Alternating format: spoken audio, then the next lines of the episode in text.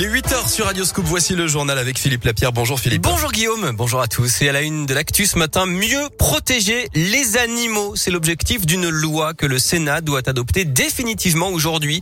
Elle prévoit d'interdire les animaux sauvages dans les cirques ou encore les dauphins et les cétacés dans les parcs aquatiques.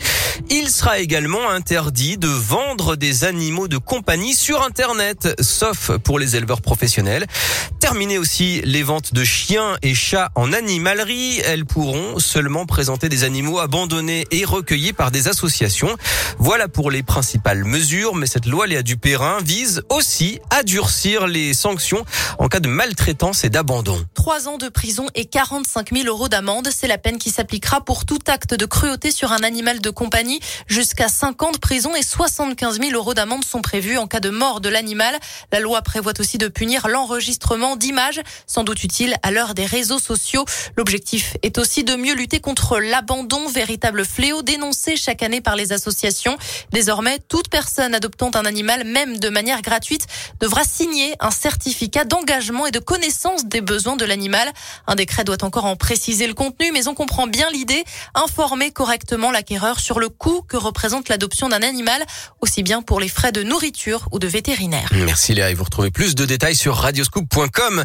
Dans l'actu, un député La République en marche du Rhône accusé de harcèlement sexuel. Selon le progrès, une plainte et une enquête visent Yves Blin, ancien maire de Fézin.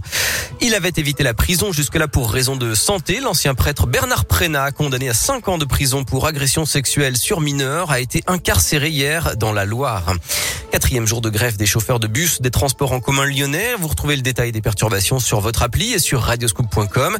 Et puis attention, si vous prenez l'avion à l'aéroport Saint-Exupéry, l'embarquement peut être un peu plus long aujourd'hui avec la grève des agents de sûreté. Et puis Julien de Normandie sera dans le Rhône aujourd'hui à l'occasion de la sortie du Beaujolais nouveau. Le ministre de l'Agriculture et de l'Alimentation vient visiter une exploitation de porte des pierres dorées en pointe dans la lutte contre le changement climatique. Attention, l'abus d'alcool est dangereux pour la santé. En foot et en Ligue des Champions, l'OL a été battu 1-0 hier soir à Munich par le Bayern féminin, mais les Lyonnaises restent leaders de leur groupe. Et puis ce coup de tonnerre à l'OL, le directeur sportif Juninho a annoncé hier sur RMC son probable départ à la fin de la saison.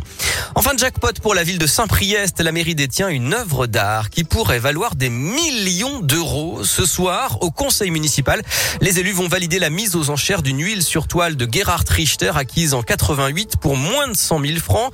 Mais le peintre allemand encore vivant a vu sa cote exploser et le tableau a pris beaucoup de valeur. Il a été estimé à 3 millions d'euros il y a quelques années et pourrait valoir une dizaine de millions aujourd'hui. Alors, à quoi servirait ce pactole? La réponse du maire de Saint-Priest, Gilles Gascon une exceptionnelle surprise.